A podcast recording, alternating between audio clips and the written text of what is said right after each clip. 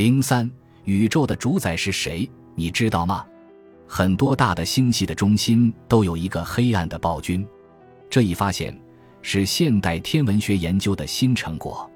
英国出版的《新科学家周刊》两千年第三期有篇题为《宇宙的主人》的载文。该文指出，虽然他的臣民们看不见这位君主，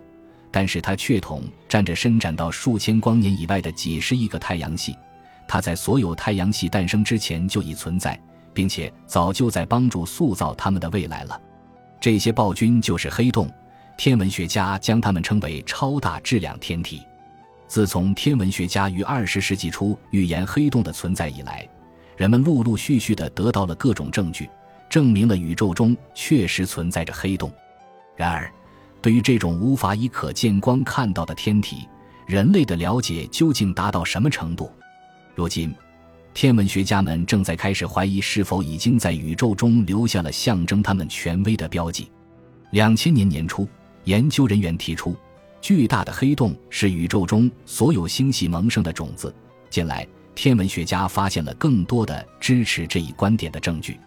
早在几十年前，天文学家就发现了类星体位于遥远星系中央的高亮度的天体。类星体的亮度可以是环绕在它周围的星系的数百倍，但是它们的体积却比我们的太阳系还小。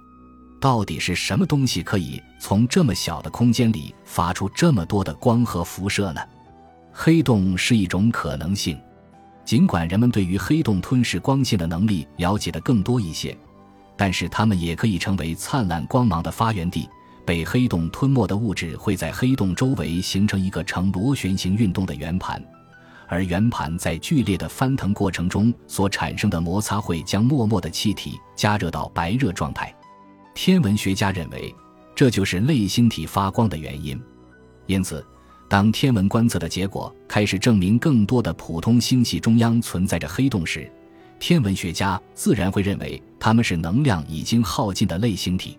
一九七八年，在一个编号为 M 八七的星系中，天文学家第一次捕捉到这样一团巨大的黑色物质。一九八八年。美国密歇根大学的道格里奇斯通和他的同事阿兰德雷斯勒对螺旋形的安德洛莫达星系和椭圆形的小星系 M 三二进行了观察，科学家们因而得出这样的结论：上述两个星系中一定存在着巨大的黑洞。果然，在几年的时间里，哈勃太空望远镜在我们附近的二十多个星系里已经发现了巨大的黑洞存在的证据，其中的一个黑洞属于我们自己。银河系中心有一个质量相当于三百万个太阳的黑洞，那么在星系的生命进程中，这些超大质量的黑洞扮演着什么样的角色呢？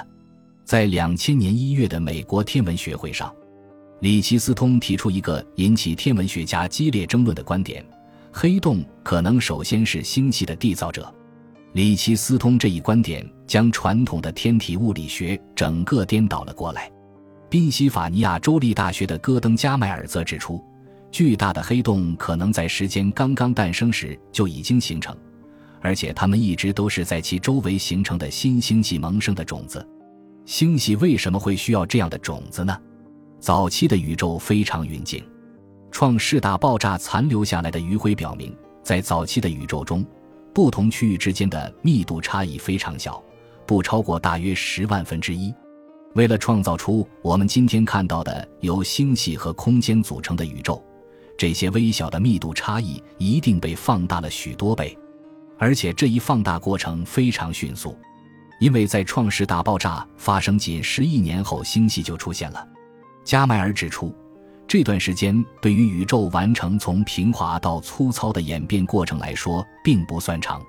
为此他提出。巨大的黑洞在这一过程中可能扮演了引力种子的角色，黑洞将受到其引力作用的物质吸引到它的周围，这些物质又进一步演变形成恒星。换句话说，星系就这样诞生了。与此同时，美国航天局新近建成的钱德拉 X 射线观测站也给里奇斯通提供了一些支持其观点的证据。一个由天文学家组成的研究小组在《自然》。杂志上发表了钱德拉望远镜的观测结果。研究小组负责人理查德·穆绍茨提出，新发现的暗光天体可能是非常遥远的类星体，它们发出的普通光线已经被星系间的气体吸收，因此只有 X 射线穿过星际间气体到达了地球。它们可能是处于生机勃勃的青年时代的类星体，这时大多数星系都还没有形成。但是，即使有证据表明黑洞并没有这么古老，它们也仍然有可能对星系的演变产生深远的影响。大约在一九九八年，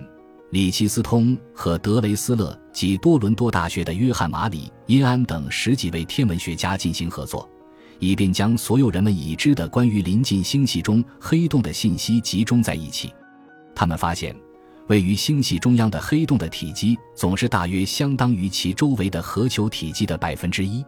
但是问题在于。核球部分的大小与星系中央的黑洞的大小为什么会有如此紧密的联系呢？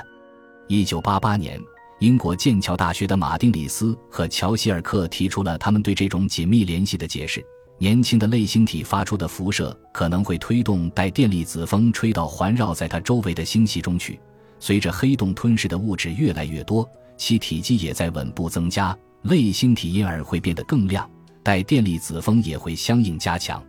最终，带电粒子风的强度大到足以克服星系引力的程度，这时它就会把所有的气体都吹走。随着黑洞的气体供应被切断，它会停止膨胀，而整个星系的扩张也会相应停止。希尔克和里奇斯通通过计算得出，黑洞的体积必须增加到与马格里安提出的质量关系大致相当的程度才会停止增长。在此之前。年轻的类星体可能还会对其周围的星系产生其他的影响。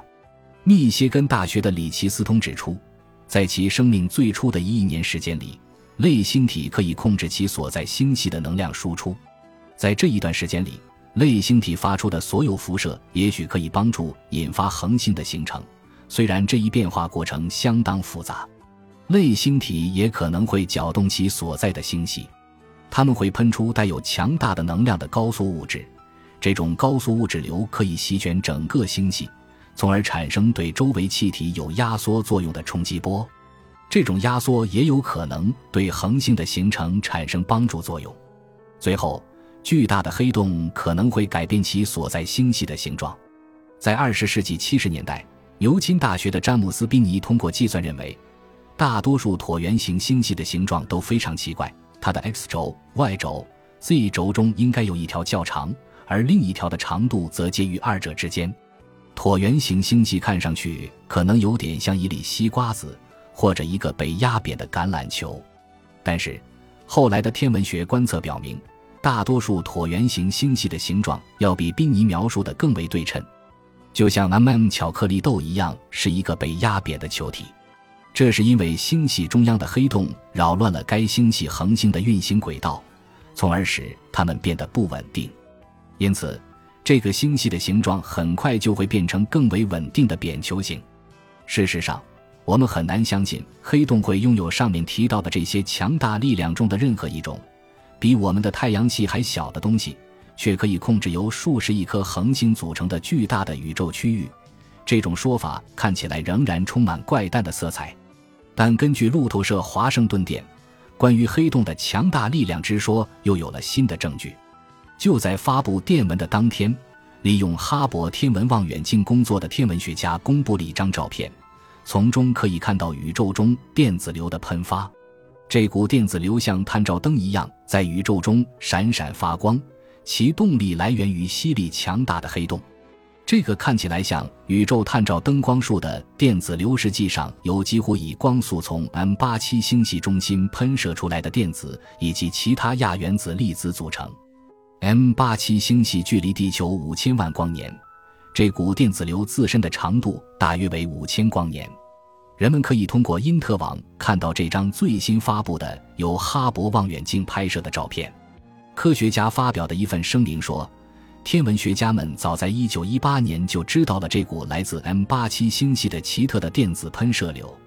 但是只有这张由哈勃望远镜在1998年拍摄并经过科学家们两年研究的照片揭示了这股电子流的来源。天文学家们说，M87 星系的中心隐藏着一个特大黑洞，它已经吞噬了相当于太阳质量二十亿倍的物质。